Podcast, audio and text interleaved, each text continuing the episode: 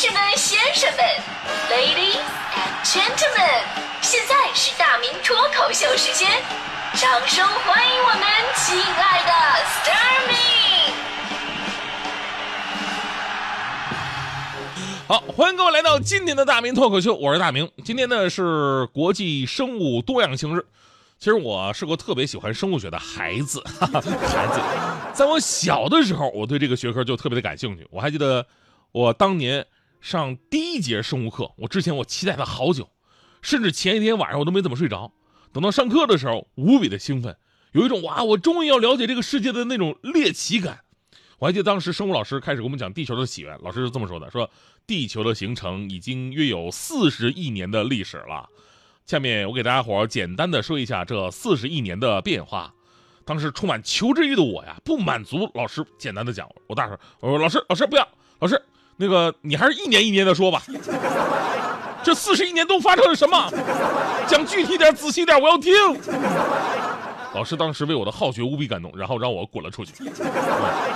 虽然我滚了出去，但是我在走廊里边还是隐隐约约的听到了生物学当中非常重要的四个字。就是适者生存，世界呢就是一个巨大的生物链，彼此需要也彼此克制，形成了一个闭环，才能保持生物和环境的平衡。但是这其中一旦发生了改变，那么适者生存就显得尤为重要。就好像有人曾经问过我，说为什么从来没有见过哪个男生跟女生吵架能吵赢的呢？无论谁对谁错，最后认错的都是男生，这是为什么？其实这就是适者生存的典型案例。以前也有吵架吵赢的男生。后来他们都找不到女朋友了，于是都灭绝了。而人类的存在及其影响不断的壮大，慢慢的改变，在某种程度当中呢，也也可以说是，呃，破坏了一些环境。这个时候，“适者生存”这个词儿急需被重新定义，那就是我们不能不管不顾别人的死活，指望他们啊，你们跟上我们的步伐和节奏就行了，我们不用管你们，而是要保证世界在一个合理的、可循环的环境当中，底线就是。生物链的闭环不能够被打破，所以呢，才有了这样一个名词，也有了这样一个日子——国际生物多样性日。简单来讲呢，生物多样性啊，是生物和它们组成的系统的总体多样性和变异性。生物多样性包括三个层次，就是基因多样性、物种多样性和生态系统多样性。生物多样性是地球生命经过几十亿年发展进化的结果，是人类赖以生存和持续发展的物质基础。它提供给我们所有的食物、木材、纤维、油料、橡胶等等等等工业原料。打个比方说吧，就是咱们的中医药，中医药绝大部分都是来自于生物。截至如今，直接和间接用于医药的生物已经超过了三万种。所以可以这么说，保护生物多样性就等于保护了人类生存和社会发展的基石，保护了人类文化多样性基础，就是保护人类自身。当然，我们说到这个多样性啊，我还是比较汗颜的，因为毕竟啊，我的见识还是太少了。因为我们小的时候啊，那时候条件不像现在的孩子啊，各种海洋馆啊、动物园啊，有的没的啊。上上学的时候，老师都带你去参观，对吧？别说假期了，我那会儿大多数的海洋生物都是通过饭桌上认识的，就好像现在很多明星我都是通过朝阳群众认识的一样。有一次，生物老师拿着一张这个鲸鱼骨骼的图片问我们：“这是什么呀？”我还喊的：“鱼刺。”现在孩子不一样啊，现在孩子接触大自然的机会越来越多了，各种场馆呐、标本品类啊、化石模型啊，远的近的都有，真的特别好，能让孩子们大开眼界，切实感受生物的多样与伟大。所以在了解他们的伟大之后，你看着他们的逐渐消失，才会更加的痛心和觉醒。你看，随着环境的污染与破坏，比方说森林砍伐呀、植被破坏呀、呃滥捕乱猎呀、滥采滥伐呀等等等等，如今世界上的生物物种正在以每小时一种的速度消失着，而物种一旦消失，就绝不会再生了。消失的物种不仅会使人类失去一种自然资源，还会通过生物链引起连锁反应，影响其他物种的生存。目前呢，地球上现存一百五十万种人类已知的生物和动物，已经灭绝的动物却有七百万之多。所以呢，在我们所见过的动物啊当中，我们觉得，哎呀，这很平常的一个动物。你想，我们的后代也许只能在书上看见这些动物了，然后嘲笑我们，哎呀，这以前我们的祖先真能编啊，就好像我们今天看《山海经》一样，人类破坏性的消费和发展方式已经使全球平均气温升高到了零点八摄氏度，这让地球上濒危呃濒临灭绝的物种增加到了百分之二点八。如果人类的方式生活方式不再改变的话，那温室气体的持续排放会让物种灭绝的比例上升到百分之十六。一旦超过了某种临界值，生物链闭环就会会被打破，完全打破，环境将不再适合我们生存了。所以呢，在一九九二年，联合国环境与发展大会在巴西的里约热内卢举行。那这次会议上签署了《生物多样性公约》，而我国是最早加入该公约的国家之一。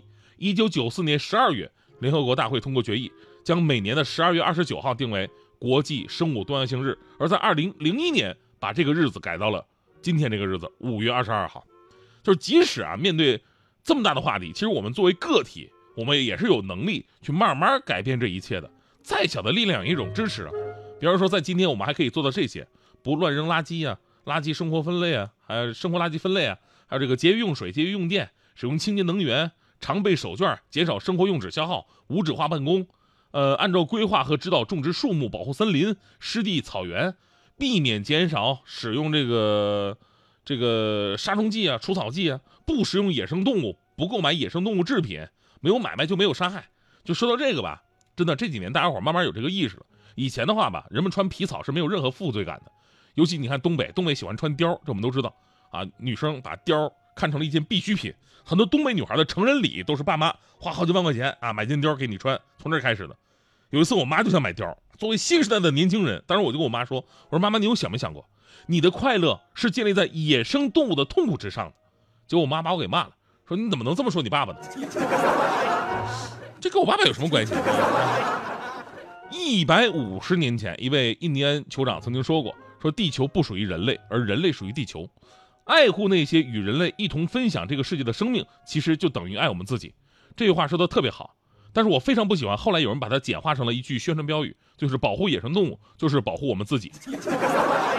道理是这么个道理，但是总感觉哪里不对。是最后呢，我还要说，其实认识和尊重、敬畏大自然，不仅仅是为了我们的生存环境，其实对我们的心理建设也特别的好。为什么都说啊，这个接触大自然、接触动物会让人减轻压力？因为在这些当中，你可以感受到生命的伟大和人类的渺小，而你那些所谓的烦恼的琐事，跟这些比起来，简直不值一提，甚至都是庸人自扰。因为我我个人比较擅长这个生物学嘛，对，呃，生物已经，生物学已经用最生动的案例，给我们阐述了这个道理。经常处在压力之下，会给物种带来怎样残酷的改变？我跟你说，特别可怕。你就说这个世界上压力最大的生物是什么？我告诉你们，这个世界上压力最大的生物是深海鱼。在海底超过六千米的地方，水压相当于北京地铁最拥挤状态的十万倍，所以重压之下带来的严重后果就是深海鱼长得一个比一个丑。所以呢，祝愿每个朋友少一点压力，多一些快乐。每天咱们都要美美的哟。结束的瞬间，怀念你年轻身影。你每天都在说的那些话，如今讲给谁人听？当过往散了爱慕，与光阴相向而行。你眼神烙印岁月最后的深情。也许一次离别就能抹去。再多的重逢，那年一起种下的树啊，如今飘荡着一样的风。当誓言中降起了日月，这爱恋不撤不浓。你裙摆绽放，向我，脚步轻松。可是命运啊，渴望啊，和热烈啊，非将这生长赋予悲欢交织的感动。夏日轻柔的晚风，壮阔不乱的相拥，已杂草丛生，都不及你第一次望向我的面容。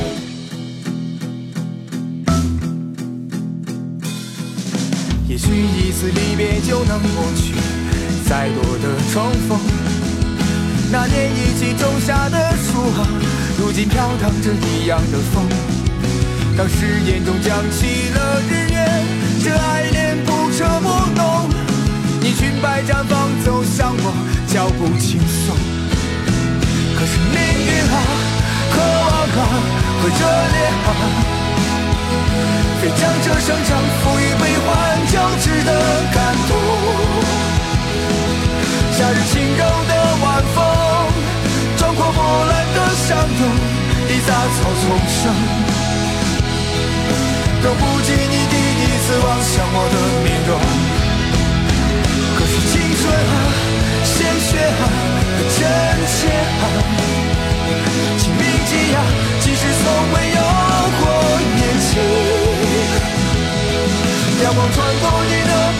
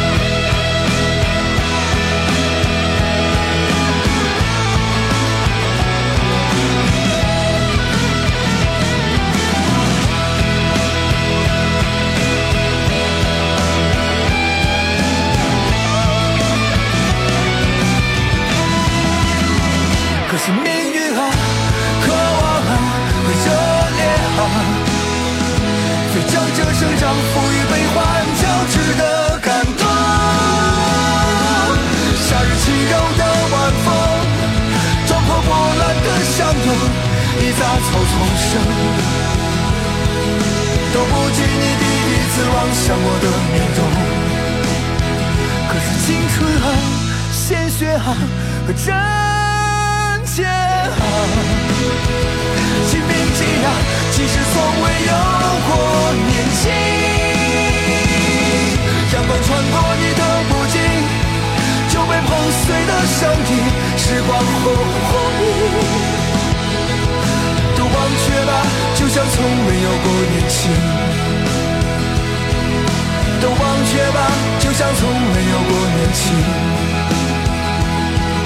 都忘却吧，就像从未有过年轻。书中页面，也许水晶。